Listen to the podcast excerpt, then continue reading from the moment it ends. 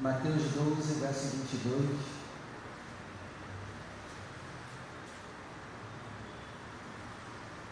Trouxeram-lhe então um endemoniado cego e mudo, e de tal modo curou que o cego e mudo falava e via. Vou ler de novo. Trouxeram-lhe então um endemoniado cego e mudo, e de tal modo curou que o cego e mudo falava e via.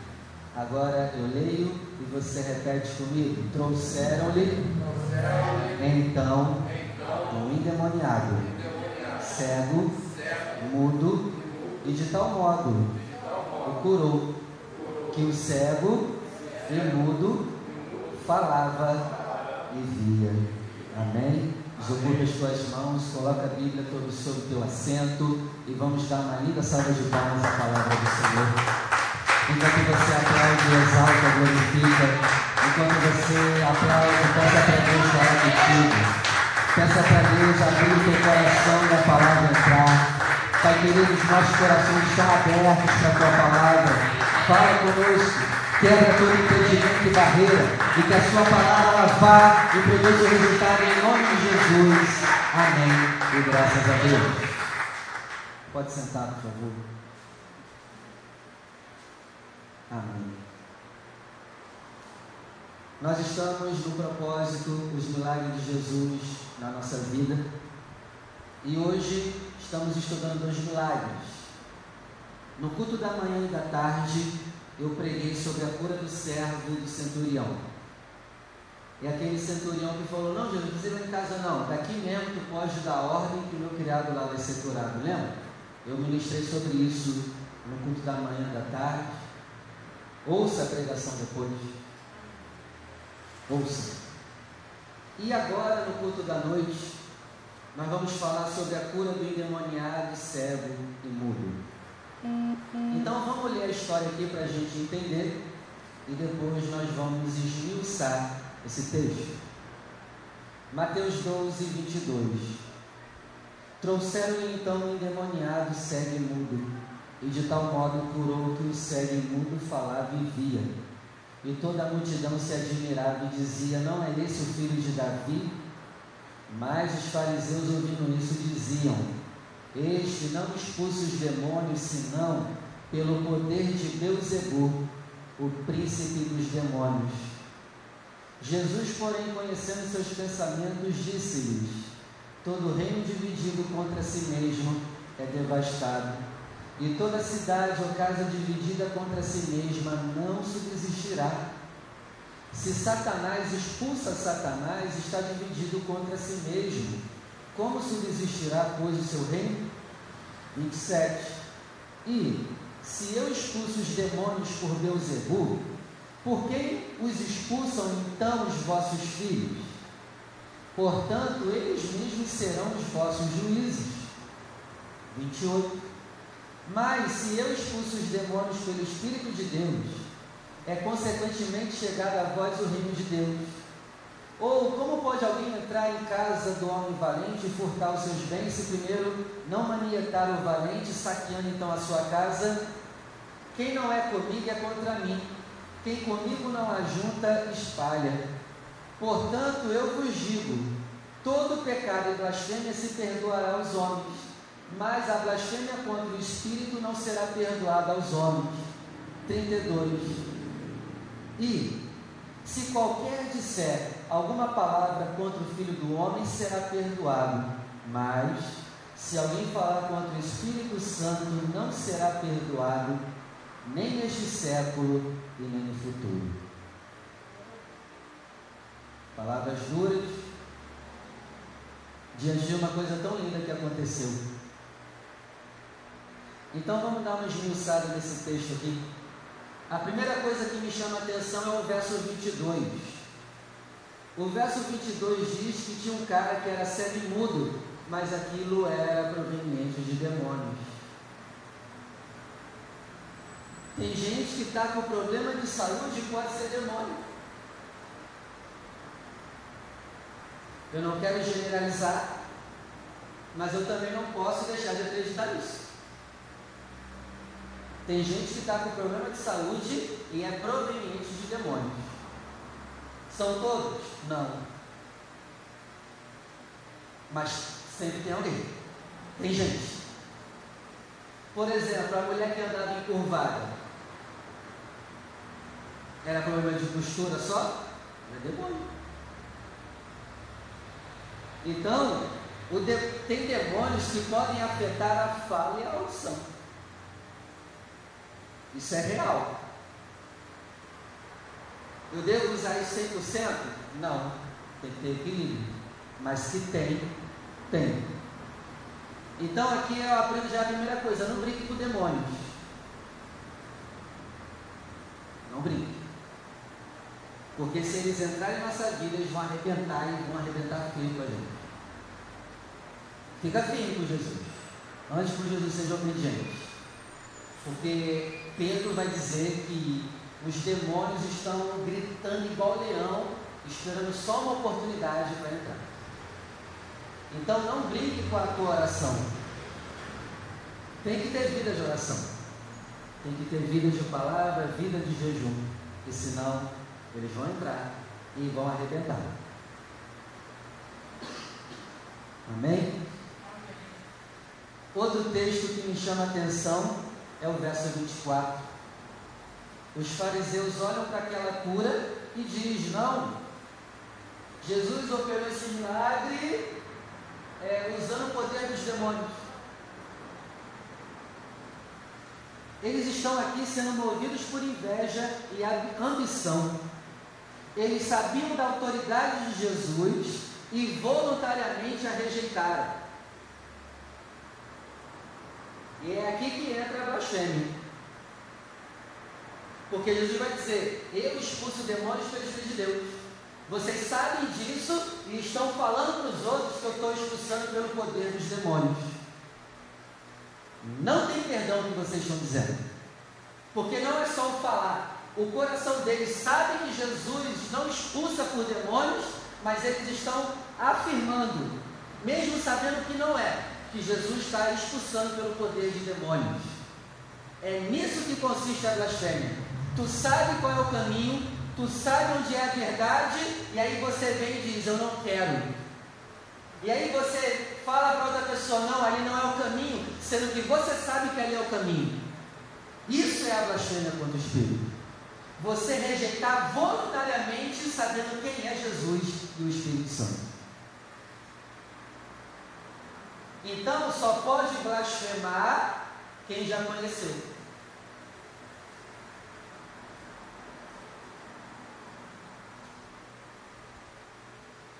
A Bíblia vai dizer que eles são movidos por inveja. Eles estão com medo de Jesus tirar os cargos deles eclesiásticos.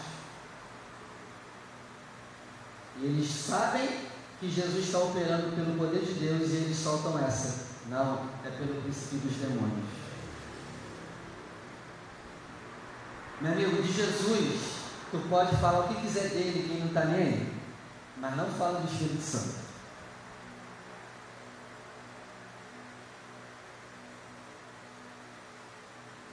As pessoas hoje chamam Jesus de homossexual, né? Absurdo. E outras palavras aí. Não convém falar. Tá tudo bem. Não tem problema ele não se ofende. Mas não vem falar do Espírito Santo.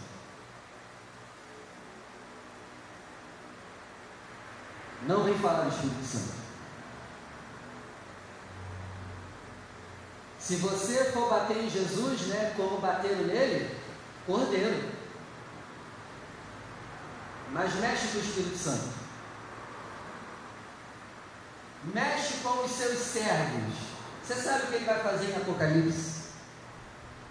O anjo, o anjo anuncia assim, ó, chegou a hora de Deus destruir os que destroem a terra. Vai chegar esse dia. Meu amigo, com Jesus tu pode fazer o que quiser, mas não faça nada com o Espírito Santo e com o Espírito dele. Aí ele deixa de ser cordeiro e vira, vira leão. Mexeu com ele, cordeiro. Agora mexeu com quem é dele, é leão. Olha que interessante. Olha que interessante. A gente deveria ser assim também. Maltratou a gente, se comporte como cordeiro. Agora, maltratou alguém do seu lado, que é indefeso, vire leão para defender aquela pessoa. Contigo, apanha como cordeiro. Agora, para defender alguém indefeso, defenda como leão. Olha que interessante. Isso é tremendo. E aí, Jesus, no verso 25, ele vai dar uma aula sobre união.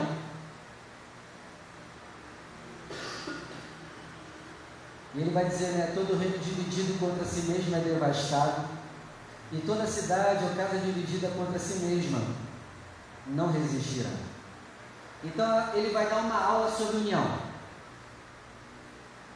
Então Jesus aqui está mostrando que o diabo ele tenta influenciar os de dentro para destruir os de dentro. A destruição de um lugar, de uma família, não é de fora, é dentro. Guarde isso, por favor. Lembra? Judas, o diabo entrou em Judas. Entrou no de dentro para destruir os de dentro. Então, o problema de um lugar é os que estão naquele lugar, não é de fora.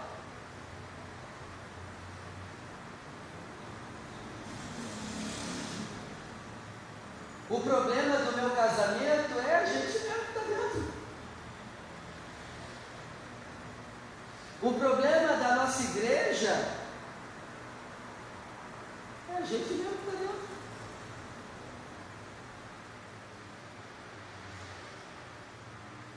A gente se preocupa com os de fora, mas são os de dentro mesmo que destroem tudo.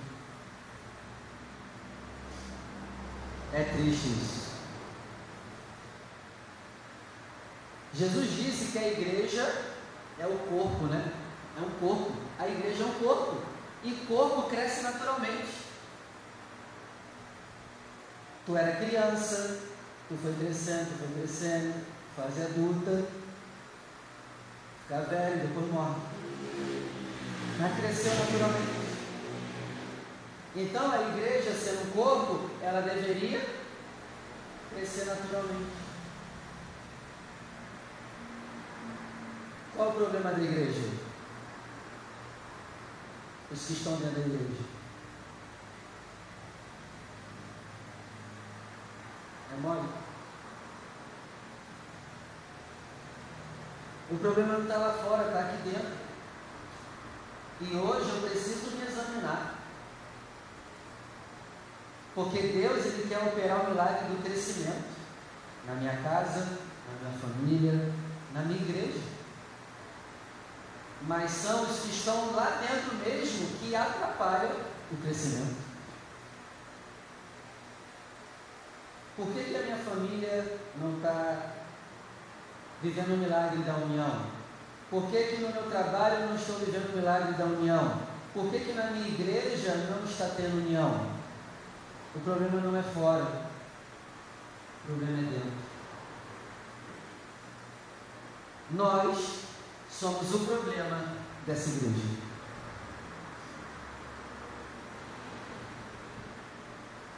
Eu e tu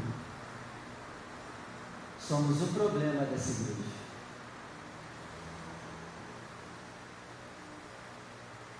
Então vamos nos examinar. Senhor, o que, que eu estou fazendo de errado?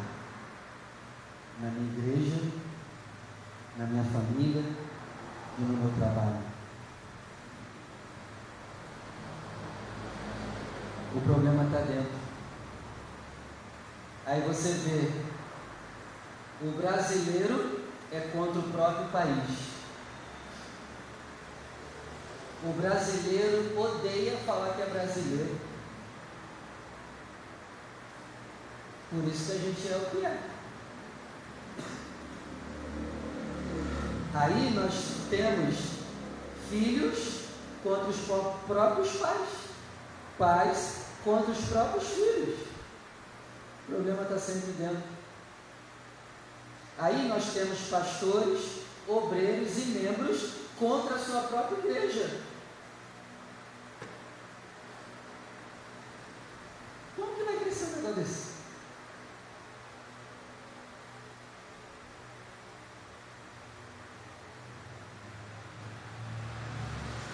Casais, um contra o outro. Eu fui nascido e criado no candomblé, e desde pequenininho eu sempre presenciei né, os negócios lá baixando as pessoas. E uma coisa que eu percebi hoje, eu estava conversando com uma mulher aqui no fim da tarde e eu percebi uma coisa que eu não tinha prestado atenção ainda. Quando os negócios lá viram, eles sempre viram para te falar que tem alguém fazendo algo contigo. Que tem alguém que não gosta de você. Para quê? Para gerar a destruição da família. Sempre que as entidades baixavam, era para falar isso. Ó, fulano, ó, fulano tá. Já tinha reparado isso, japonês aí? Eu nunca tinha prestado atenção nisso. Para quê? Para destruir a família. Para tu ficar com raiva da pessoa. Às vezes era verdade, era. Mas o intuito de falar é conta, para ficar conta.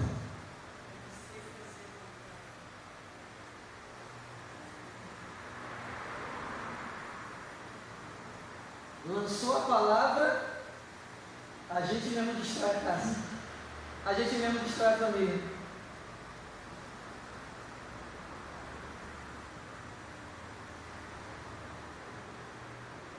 E é triste também, né? A gente vê isso na igreja, na família, ó, oh, fulano falando mal de você. Ó, oh, fulano tá. Aí já é. Aí pega uma pessoa desequilibrada, destrói a igreja, destrói a família, e nós perdemos o milagre que Deus queria fazer da nossa união. É na união que Deus ordena a bênção. E aí, como não tem união, vai ter bênção aonde? Aí você vê, né? O próprio Carioca é contra o Rio de Janeiro.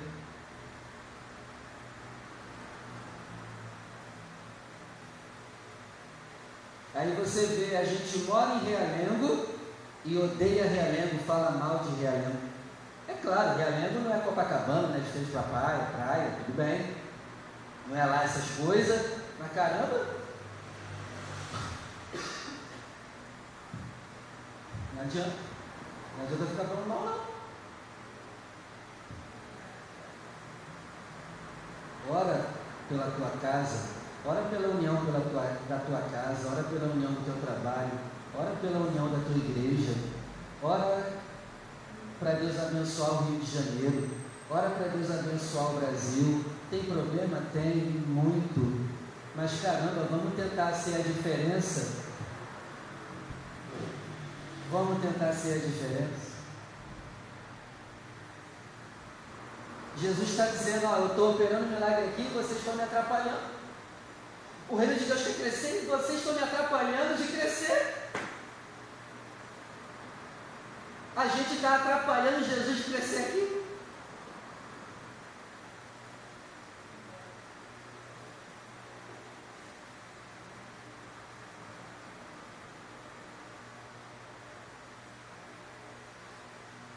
a gente está atrapalhando Jesus de crescer na nossa casa. E em época de política, então, ih, meu amigo. Aí que a briga rola, né, Rogério? Você vê que tem algo diabólico por trás. As pessoas se matam, Bolsonaro, Lula, tem também um negócio espiritual por trás disso, para realmente provocar divisão. O diabo quer que esquerda e direita nunca cheguem em um acordo, que continue sempre um brigando com o outro. Aí tem crente que é de direita e nunca vai evangelizar uma pessoa que é da esquerda. Ué, Jesus veio só para quem é da direita? Eu prefiro a direita. Mas se eu tiver a oportunidade de evangelizar quem é da esquerda, ele também tem que ouvir o amor de Deus. Mas o crente não está sabendo separar isso. Sim, o meu voto é para Bolsonaro, Lula, eu voto mesmo. Mas se tiver a oportunidade de evangelizar quem é da esquerda, ele vai ouvir o amor de Jesus da minha boca. A gente não está sabendo ter esse equilíbrio. Ah, tu é de esquerda? Não falo mais contigo, Rogério. Não. Por quê? Por quê? Por que isso? Ah, eu sou da outra igreja e não falo contigo. Por que isso?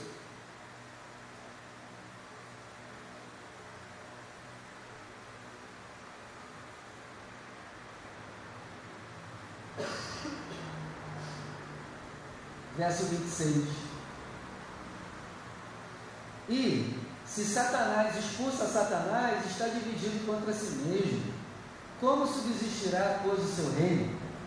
O que, que Jesus está dizendo aqui? É, não tem como eu expulsar Satanás pelo poder de Satanás. Eu preciso de um poder diferente para expulsar Satanás. E aqui ele está mostrando que o reino de Satanás é unido.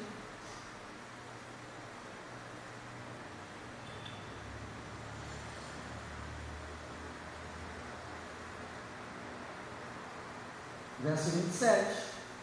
E se eu expulso os demônios pelo poder de Beuzebu, por quem os expulsam então os seus filhos? Jesus arrebenta com eles aqui. Ó, vocês estão falando que eu estou expulsando demônios por Beuzebu. É, mas os filhos de vocês estão falando de mim, eles estão expulsando demônios pelo meu nome. E aí? Os seus discípulos estão expulsando demônios pelo meu nome. E aí, fala agora.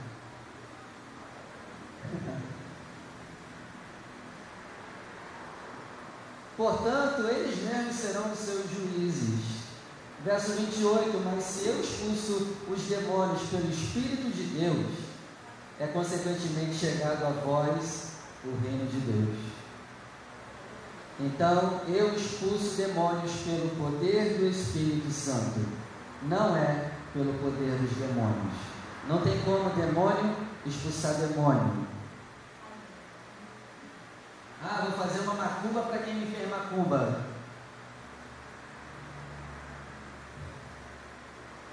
Botou o meu nome na boca do sapo, eu vou botar o teu também na boca do sapo. Está tentando Satanás expulsar Satanás. Não vai funcionar. E pelo contrário, os demônios vão ficar rindo ainda. A única forma de se expulsar demônios é pelo Espírito de Deus. Que nós sejamos cheios do Espírito de Deus para expulsar os demônios. Ah, pastor, os demônios estão destruindo a união. Sim, mas quem abriu a porta foi eu e você. Vamos parar de abrir a porta para eles. Se depender de mim, eu não abro a porta para eles. E você? Se dependesse só de mim, demônio ia entrar aqui não. Mas eu não estou sozinho aqui, e?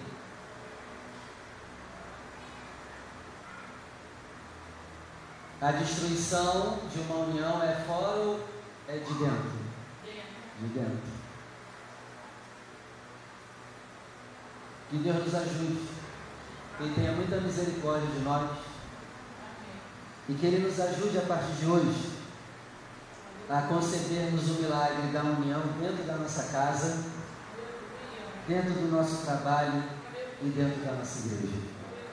Amém? Vamos orar? Se coloque de pé.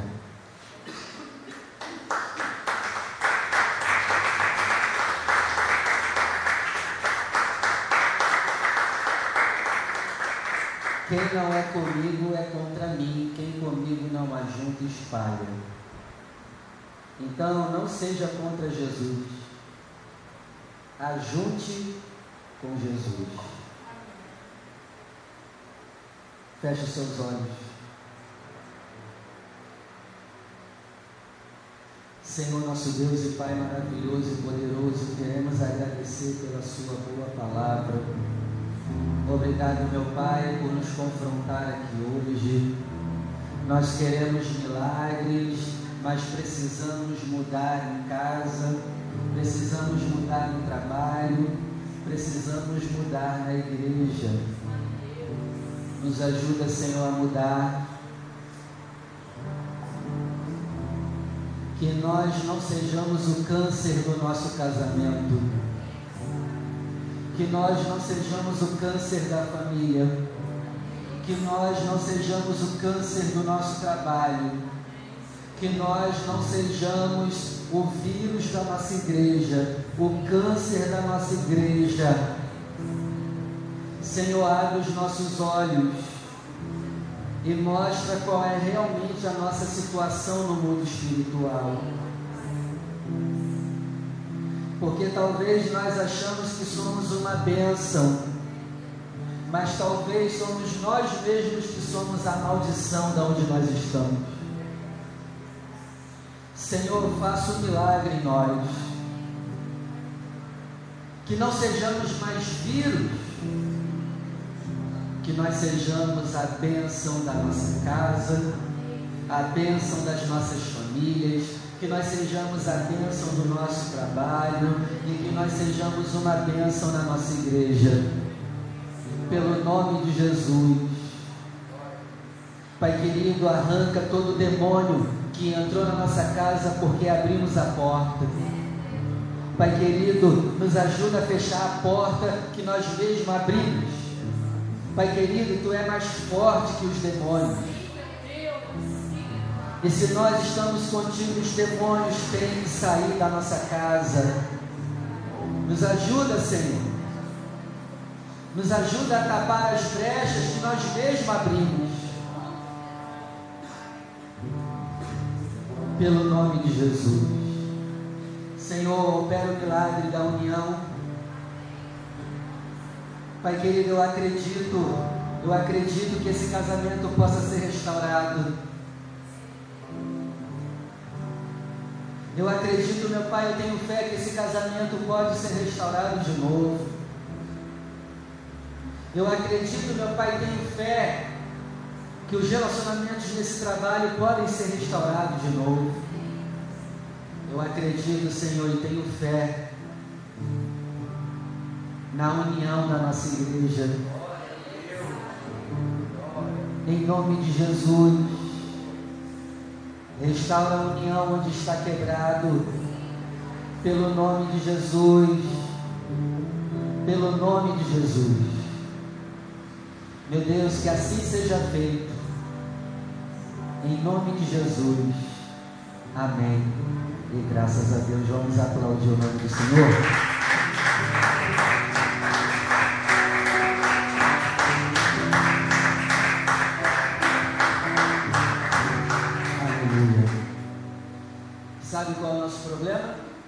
Essa palavra nunca é para gente. É sempre público. E é que isso a não muda. Essa palavra foi para você e para mim. Todos. Todos. Não, mas não é para mim. Vai ter mudança como? Foi para você e para mim. Toma teu assento, por favor. Primeiro livro de Crônicas, capítulo 29.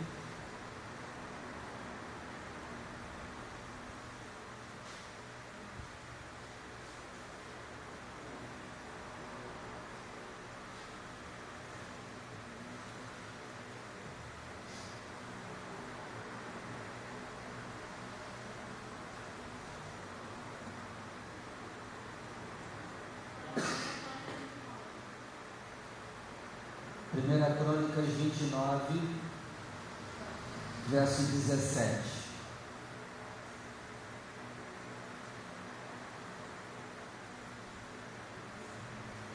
E bem sei eu, Deus meu, que tu provas os corações e que da sinceridade te agradas. Eu também, na sinceridade de meu coração, voluntariamente dei todas essas coisas e agora vi com alegria que o teu povo, que se acha aqui, voluntariamente te deu. Davi aqui ele está juntando e pedindo ajuda para o povo ofertar. E aqui no verso 17 ele fica muito feliz porque o povo recebeu de bom grado é, separar ofertas para a construção do tabernáculo. Tabernáculo não, né? É a construção do templo. E aqui ele diz o quê? Que Deus, na hora da oferta, ele prova nossos corações. E tem gente que vem falar que Deus não está nem para a oferta. E tem gente que vem falar que Deus não se importa com o que eu faço com o meu dinheiro, ele só quer o meu coração. Mas aqui Davi está dizendo que na hora de ofertar, Deus prova o meu coração para ver como é o meu coração na hora que se fala de oferta. É o que eu canso de falar aqui. Se o teu coração é de Deus, o teu dinheiro também vai ser. Não tem como separar essas duas coisas. O teu cônjuge vai ter o teu coração e vai ter tudo que é teu, inclusive o teu dinheiro. Tem como separar? Ah não, eu te amo, mas o meu dinheiro não. Que amor é esse? Então, Deus se importa com as nossas ofertas e nessa hora também Ele está provando, Ele está examinando, esquadriando nosso coração para ver se estamos fazendo com alegria, ou se estamos fazendo por necessidade, ou se estamos ofertando porque o pastor mandou. Não faça nunca a oferta dessas três maneiras, porque o pastor mandou, por necessidade e com tristeza. Deus está nos testando agora. E no versículo 18, Davi vai orar e vai dizer: Senhor, eu oro para que esse povo continue sempre com esse coração na hora de ofertar. Eu estou muito feliz com esse povo ofertando desse jeito. Cadê a nossa alegria na hora de ofertar? Nós temos que ter prazer na hora de ofertar. Vamos ofertar com alegria? Separe o teu melhor. Você pode pegar o teu impresso aqui na frente e colocar tua oferta.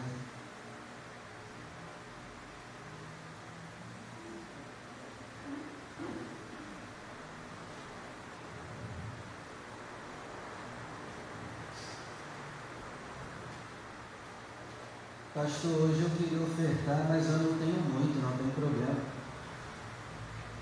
Você pode fazer uma oferta pelo menos de 70 centavos? Faça. Sete reais.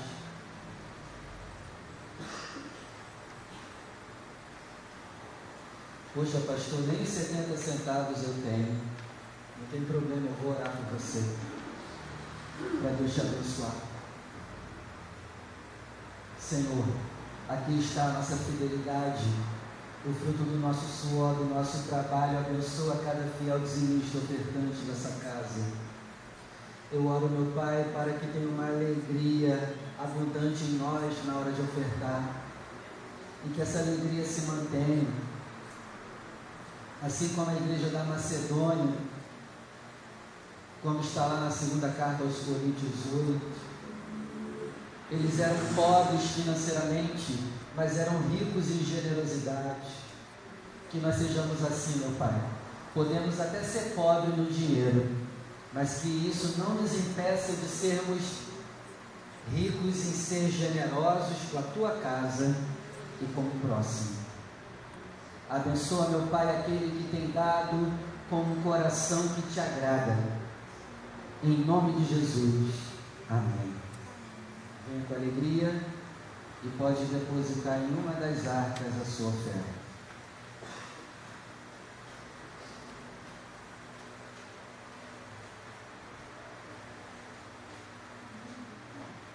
aproveitando que eu falei de oferta, você que ainda não fez a tua oferta 153, prepara ela. Você que pegou, tenha fé de que Deus vai te abençoar para você poder fazer.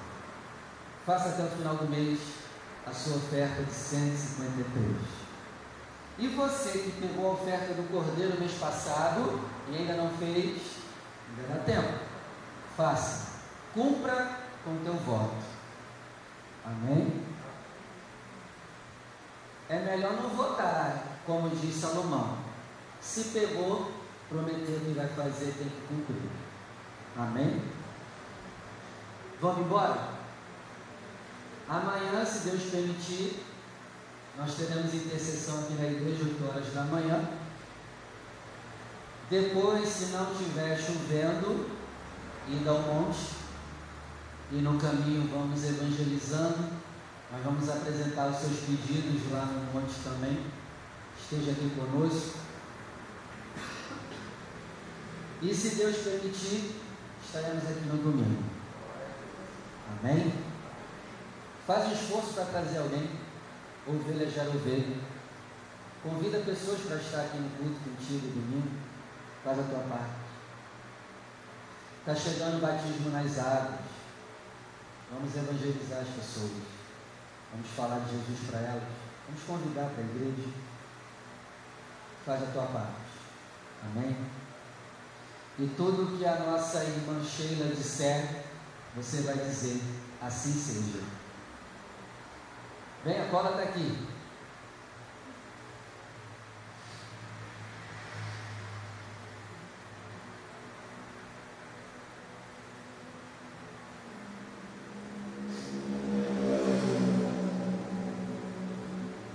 meus amados, meus amados.